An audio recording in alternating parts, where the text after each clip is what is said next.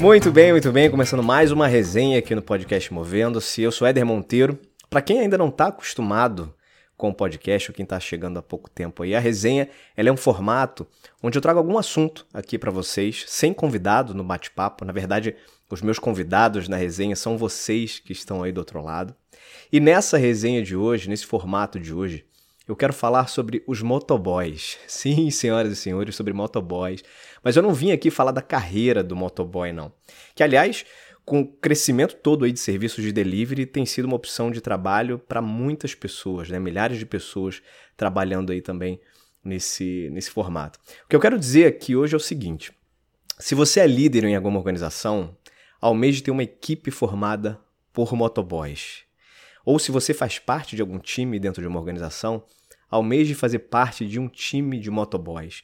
Entenda esse motoboys como aspas, tá? Entre aspas. Se você está pensando que a referência que eu trago agora aqui sobre motoboy é por conta da velocidade, da agilidade na performance, não tem absolutamente nada a ver com isso. Pode até ser que essas características também sirvam nesse caso, mas não é isso. Não é para isso que eu quero discutir com vocês esse tema. Se você vive numa cidade grande onde essa profissão de motoboy é muito comum, ou se você mora numa cidade onde existe muita gente circulando aí com motos pelas ruas, você já deve ter provavelmente presenciado um fenômeno que é muito interessante e que não ocorre só com esses profissionais, mas também com qualquer pessoa que utiliza o meio de transporte é, com a motocicleta, né? Utiliza uma motocicleta para andar aí dia a dia na rua. Se você já presenciou algum incidente com motoqueiro, e aí pode ter sido uma queda, uma pane. Você reparou o que, que acontece nessas situações? Gente, é, é, acho que em dois minutos, menos do que isso, surge aí pelo menos umas outras cinco motos que interrompem o que, que eles estavam fazendo, para onde eles estavam indo, interrompem o trajeto para ajudar o companheiro que eles viram ali naquele incidente. E praticamente acho que em 100% dos casos, eles sequer conhecem ou já viram aquela pessoa algum dia na vida.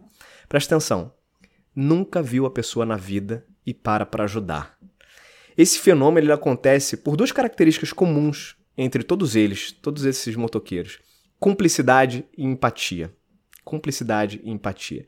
É a mais pura reação de, de se colocar no lugar do outro, apoiar o outro, sem qualquer tipo de interesse, simplesmente pelo fato de ajudar. Mas por que outros tipos de relações também não têm esse espírito? Essa é a pergunta que eu, que eu me faço e que eu faço para vocês. Porque dentro de uma empresa, por exemplo, a gente acaba competindo com a pessoa do lado ao invés de apoiá-la. Imagina se essa pessoa trabalhando de moto encarasse uma rotina como forma de competição com outras pessoas, com outros motociclistas, outros motociclistas.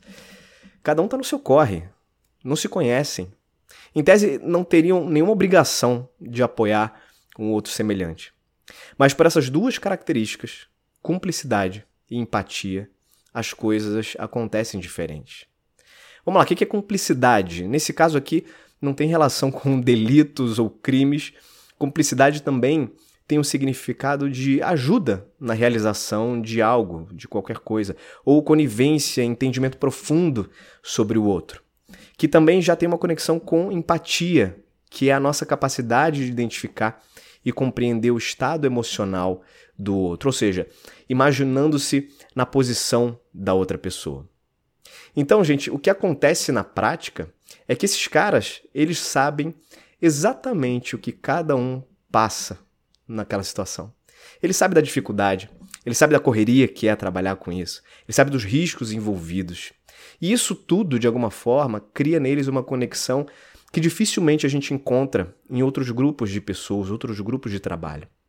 Quando a gente leva esse olhar para o mundo corporativo, para o mundo empresarial, do empreendedorismo, cumplicidade e empatia são características essenciais, fundamentais, para que times trabalhem em sinergia, que se ajudem, que não haja intriga ou competição interna, onde o grupo seja mais importante que o indivíduo. Faz sentido isso? Então, vamos aprender mais com a turma aí da moto, porque certamente eles têm muito a ensinar sobre humanização das relações e parceria no trabalho, principalmente. Beleza? Se você quer comentar e trocar uma ideia sobre essa resenha, sobre esse tema que eu acabei de trazer aqui para vocês, pode fazer isso no campo de comentários do YouTube.